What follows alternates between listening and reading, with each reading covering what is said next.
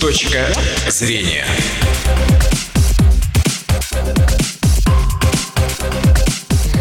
Добрый день, уважаемые радиослушатели. В эфире программа «Точка зрения» у микрофона Наталья Сергеева. И сегодня гость нашей студии – большой любитель путешествий, фотограф Сергей Мальков. Сергей, добрый день. Добрый день. Недавно он вернулся из очередного путешествия, а побывал в Гималаях. Да, именно в этих горах находится самая высокая вершина мира Эверест. О том, как выглядят горы высотой 8 с лишним километров, и не только поговорим в ближайшие 20 минут. Напомню, что работаем в прямом эфире. Телефон студии 59 63 63. Ждем ваших звонков. Ну вот Гималай это на самом деле далеко, высоко. Как вы решились на такое путешествие? Я думаю, даже не каждый мечтает вообще побывать в этих горах. Ну, на самом деле решиться было несложно. Почему? Потому что это уже наше не первое путешествие. И все путешествия мы в основном организовываем сами. То есть ездим, так сказать, дикарями. Угу. То есть до этого мы были, мы были уже и в Турции, и в Черногории, и а, недавно вот приехали а, с, с Канадских островов, остров Тенерифе. То есть все это мы организуем обычно самостоятельно. И давно была мечта попасть в Азию, именно вот в горы, э, в горы Гималая, в страну Непал, потому что одно дело Европа, другое дело Азия. Это совершенно, ну, совершенно разные миры, совершенно разные страны, впечатления. Угу. Вот поэтому решились, организовали группу, э, собрались с друзьями и надумали, посмотрели – и поехали. Ну, с учетом такого опыта, наверное, на самом деле это не сложно. А вообще вот дорого вот получается такое путешествие, например, в Непал? А, в Непал? В Непал, конечно, будет немножко подороже, чем съездить в Европу, то же самое. Ну, основная стоимость, конечно, это отнимает билеты на самолет, а, потому что на поезде до Непала это ехать целую неделю надо. Поэтому самолет. А, самолет, ну, где-то в районе 25 тысяч обходится билет. Ну, плюс Москва, и получается 30 тысяч. 30 тысяч уходит на билеты, но и все, э, все остальная сумма – это ну, на мелкие расходы. А на самом деле в Непале уже ну, проживание, питание – это намного уже дешевле. То есть э, жили мы в гостиницах в самом Непале, там Катманду, э, это порядка 200-300 рублей ночь стоит угу. прожи, э, жить в гостинице. А в горах, когда уже в горы пошли, там для туристов организованы гестхаузы. Это такие гостевые дома, где туристы могут переночевать, там укрыться от дождя, пообедать, позавтракать, поужинать. Там тоже проживание стоит в районе 100 рублей в сутки. То есть по нашим деньгам это, конечно, mm. очень дешево. Ну, вполне реально даже. Да, это вполне реально. Даже можно бюджетно сказать. А вообще вот чем манила вас вот эта страна, вот эти вершины? А, ну, конечно, да. Конечно, в первую очередь манила именно вершинами, именно горами. А, мы давно уже просто с женой увлекаемся именно горными путешествиями. По России уже были, ну, фактически везде. То есть это и Урал, и Алтай, Саяны, и на Камчатке даже были. То есть, ну, и сколесили всю страну. Угу. Кавказ, естественно, конечно. И вот эта любовь к горам, она способствует тому, что вот было выбрано именно это направление. Все-таки увидеть восьмитысячники вживую – это совершенно э, другие впечатления. Увидели? Да, увидели, увидели. Когда первый раз увидели, мы просто не могли оторвать взгляд, потому что, вот, ну, Кавказ, да, Кавказ высоко, это 5000 метров. Но вот когда ты стоишь э, у подножия восьмитысячников, то это совсем говорю, другие впечатления. Это такая громада возвышается над тобой. Ты даже просто не можешь представить, как вот люди туда поднимаются на самый верх. Это что-то ну, очень сложная. Uh-huh. А максимальная высота какая была? А, мы максимально заходили на высоту 4200. То есть у нас цель маршрута была подняться к базовому лагерю Анапурны. Анапурна – это тоже одна из, один из восьмитысячников, 8 а, с небольшим там. А, и цель-то у нас была уже не на него, конечно, подняться, угу. а именно дойти до базового лагеря. То есть оттуда уже э, все восхождения идут на сам восьмитысячник. Туда идет туристическая тропа, именно сделанная для туристов. И поэтому вот 4200 – это максимальная высота.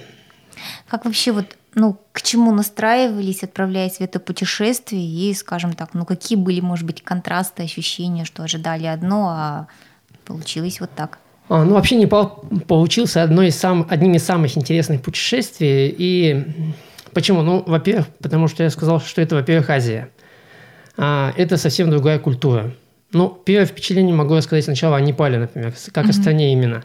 Потому что когда ты прилетаешь э, в Непал, ты попадаешь э, в город, то есть ты не сразу ходишь э, куда-то в горы в поход, а в первую очередь ты попадаешь в город, в столицу Катманду, и вот здесь начинаются первые такие э, культурологический шок, так скажем, мы его назвали.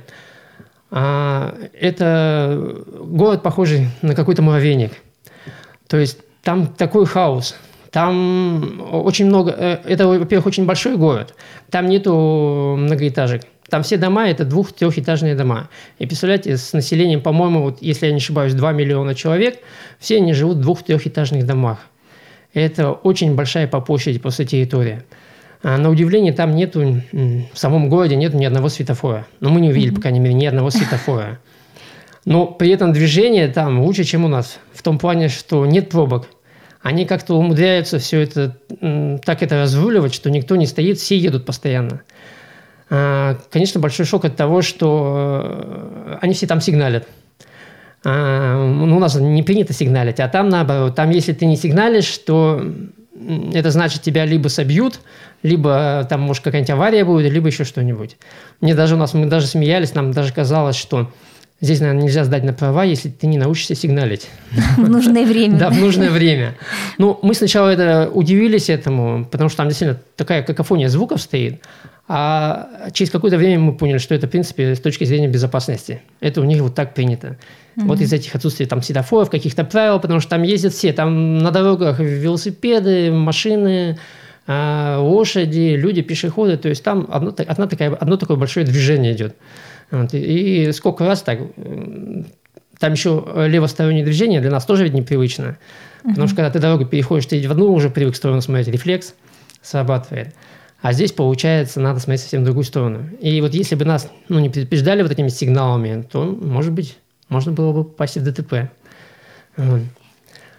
А второе впечатление – это, конечно, для нас очень необычно стиль жизни. Ну, так скажем, Катманду очень грязный город. Там постоянно стоит смог, э, там ну, половина людей ходит в масках. А, мы тоже себе уже потом одевали маски, потому что если без масок, это к концу дня ты чувствуешь, что в легких у тебя там накапливается а немножко пыли. там предприятия какие-то или грязно? Нет, во-первых, потому что очень вот большое движение по улицам. Угу. Там не только велосипед, там очень много мотоциклов, машин тоже очень большое движение. Очень узенькие улочки, то есть это все, видать, застаивается там. И к тому же еще, наверное, климатические погодные вот это условия, то есть там жарко, а, ветра нету, и все это, соответственно, тут же, тут же концентрируется. Угу. Плюс еще э, там не только смог от машин, ну, еще там пыль, да, там же жарко, зелени очень мало, и вот эта вся пыль, видать, она сейчас поднимается в воздух. А, ну и плюс, я как уже сказал, немножко грязный город. Э, нам очень непривычно было то, что э, по бокам на дорогах все везде мусор. То есть у них сложно очень с этими с отбросами, с мусором, у них все, все валят, все на улицу валят. Вот, то есть тут же все это валяется. Ну, за счет этого, наверное. Но туристов там много, я полагаю, несмотря на мусор. Несмотря, несмотря на это, да, туристов там много, много со, всей, со, всей, э, со, всех, со всего мира туристы. То есть мы встречали как из близлежащих, там Китай, э, Индия, так и люди даже приезжали с Южной Америки, то есть мы встречали из Патагонии, из Чили, из Северной Америки, из Канады очень много, то есть очень много туристов. С Европы очень много туристов едут. Ну, ладно, народ едет за впечатлениями. А как общались вообще вот с, с местным населением? Ну, с туристами, понятно, англи... английский основной. А с местным населением вообще самый популярный язык все-таки это язык жестов. Язык жестов, можно говорить на любом языке, просто дополнять это жестами, будет, э, это самый такой понятный язык. А у нас в группе есть девушка, которая знает английский язык. То есть она училась на филологическом факультете, она знает английский язык хорошо. Мы ее всегда, она с нами, точнее, всегда ездит. Вот, она, в принципе, у нас как переводчик идет. Но сложность в том, что у нас английский несовершенный, у них английский несовершенный, и поэтому мы вот иногда даже понимали лучше их, чем она. Mm-hmm. Вот, потому что иногда английский вот такой несовпадающий получается. Вот. А язык жестов, все понятно. Ну и, в принципе, ведь несложно. Если какие-то цифры можно показать на телефоне, там, на калькуляторе. Если куда-то добраться до отеля, то обычно таксисту называешь отель, куда тебе надо, он уже тебя везет. А, то есть в плане общения не было никаких сложностей. Вот вообще какое ощущение в этой стране, ну, самая высокогорная страна, да, там около трех тысяч, по-моему, у них средняя высота. Ведь говорят, что ощущение вот у нас на Кавказе или вот в Азии, в Гималаях, это уже совсем разные. Ощутили на себе? Да, совершенно верно. Мы потому что читали тоже до этого, как перенести горную болезнь на высоте 4200, потому что мы до этого ходили в горы и знаем, что такое горная болезнь. Вот. А, ну, когда читали, мы уже э, так настраивались, что там высота переносится не, не так э, тяжело. И действительно, а, то есть до высоты 4000 метров не было вообще никаких проблем. То есть мы даже не ощущали высоту, не ощущали какой-то особой усталости, как обычно в горах. А, единственное, в последнюю ночь, когда уже мы ночевали на высоте 4200, там немного все-таки сказывалось. Ну, может, наверное, все-таки усталость сказалась. До этого 5 дней пути. А, все-таки горы – Э, вверх-вниз надо было идти. Э, рюкзаки небольшие, но тем не менее были. Вот. Но не сильно. И леч, лечится это очень легко. Утром встали, пошли выше, и все, как говорится, все прошло. Не было сожаления, что вы только вот на половине пути остановились вот этой громады 8 с лишним тысяч Анапурны? Нет, сожаления, если честно, не было, потому что, во-первых, мы сразу настраивались, что мы идем до этой высоты, у нас не было цели зайти туда наверх, а, очень красиво смотрится Гималай, да вообще горы все-таки смотрятся даже больше-то издалека. Вот угу. как пословица есть, да, красивое видно издалека. Большое, так, да. Да, большое, да. Так и здесь на самом деле так же. То есть издалека, вот на, на подножие Гималаев они очень красиво смотрелись. А когда туда зашли уже вот э, на вершину, ну, на высоту 4000, там уже как-то не так это все масштабно, высоко. А вот. Ну, красот хватило, впечатлений хватило, поэтому достаточно, чтобы... Э, как, фо как фотографа что больше всего привлекло? Как фотографа очень необычные пейзажи. Я, конечно, в первую э, очередь, когда мы планируем какие-то путешествия, я, ну, я как фотограф больше настраиваюсь на то, что я еду туда фотографировать. Соответственно, я просматриваю какие-то а, интересные э, точки съемки, смотрю, где это находится. Соответственно, когда мы идем на маршрут, тоже я просматриваю э, фотографий много, то есть э, наиболее какие-то такие выигрышные моменты, ищу их. И потом уже вот в горах нахожу эти места, фотографирую. Очень интересно, очень интересно, очень красиво. Ну, я вот смотрела, что много зелени на самом деле. Да, зелени там много, там весна, получается, цветет, ну, ну вот у них национальный символ – это рододендрон, а, и он сейчас весь цветет, весь цвету. То есть очень большие такие красные цветы. Притом не как рододендрон, который мы привыкли, например, видеть на Кавказе, где это кустарники, а там это большие деревья. И получается, что ты вот идешь сквозь вот этих больших цветущих деревьев с большими такими красными цветами, и еще вся тропа бывает усыпана вот этими тоже цветами красными. Вот как, как вот у нас по лепесткам расходит молодожен, например, вот там mm.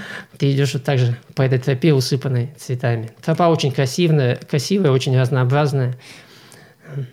А путеше... время путеше... для путешествий выбирали по какому принципу?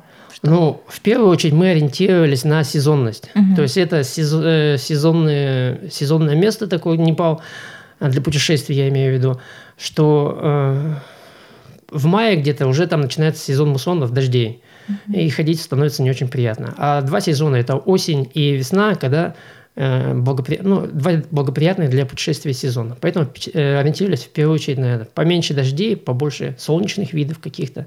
Не так холодно. То есть до высоты 4200 мы шли нормально в футболках, то есть было не холодно.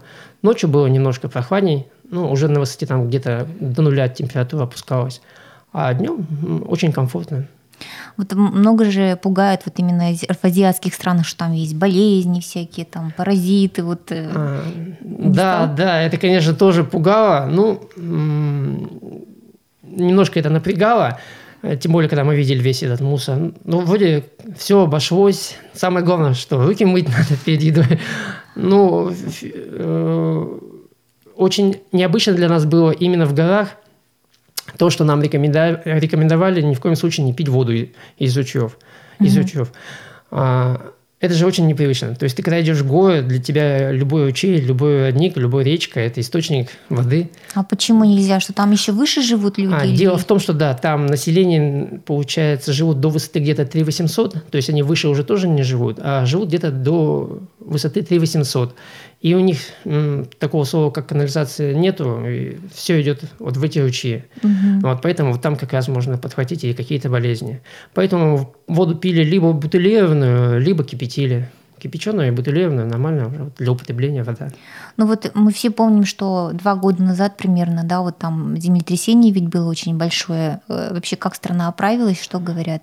А, страна, так скажем, восстанавливается. Ну там самое большое землетрясение было ведь Катманду, больше угу. всего пострадало. А, видно, видно еще, э, где-то видны еще разрушенные здания, где-то ну, горы, горы строительного мусора, но надо отдать им должность, должное, они восстанавливаются очень быстро. У них там какой-то такой вот семейный подряд, они могут, мне кажется, там за неделю соорудить дом. Угу. Очень быстро строят. Мы просто проезжали, ну, когда ехали на автобусе, очень много видели, э, как строят именно эти дома. То есть там человек 8, 9, 10, и видно, что это не строитель, что это именно вот семья собралась, то есть там и женщины, и мужчины, и они быстренько возводят этот дом. Что очень, кстати, поразило, это женский труд в Непале. А, очень, очень они эксплуатируют женщин. Ну, видать, у них там какое-то вот такое кастовое, а, есть какая-то градация. Женщины таскают на себе кирпичи, при том по 20, по 30 штук мы видели на вязанке. Женщины там замешивают цемент, например. А, женщины э, в полях проводят очень много времени в этих рисовых полях, там по колено, по колено в воде. В общем, женский труд ага. именно, Мужчины на, именно на тяжелых таких работах ага. очень сильно используется. То есть, которые мы считаем мужскими, да? Да, да, да, да.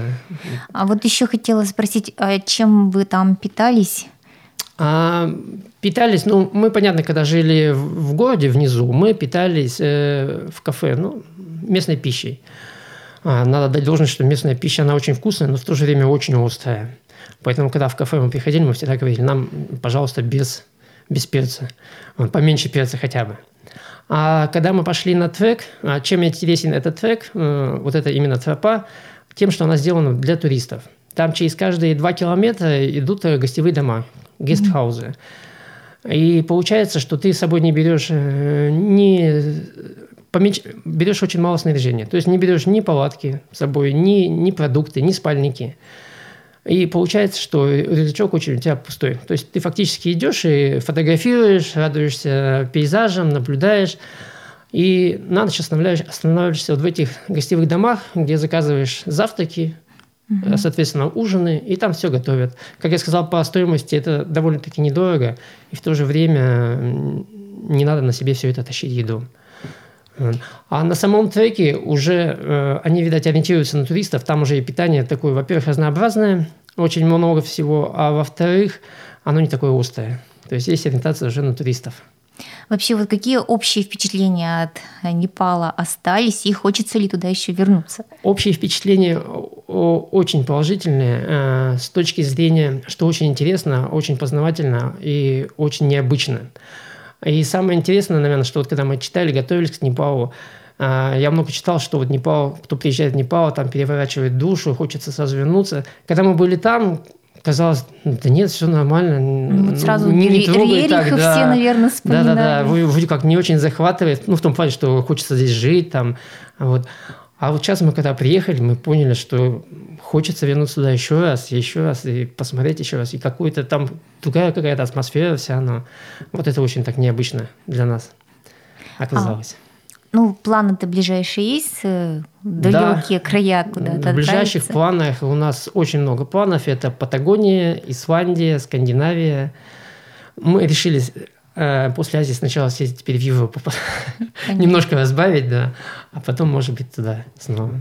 Ну вот, может быть, такой рецепт, как на самом деле решиться вот на такое путешествие, вот на самом деле недорого и получается не так уж сложно. Мы всегда ведь боимся. Да решиться очень просто, просто надо не бояться, а посмотреть, почитать. Сейчас в интернете очень много информации, а, найти место, куда бы вам хотелось поехать, куда бы вас влекло, и все, и вперед. Ну что ж, спасибо вам большое за интересный рассказ. Напомню, что сегодня гостем нашей студии был путешественник и фотограф Сергей Мальков. До свидания. До свидания. Точка зрения.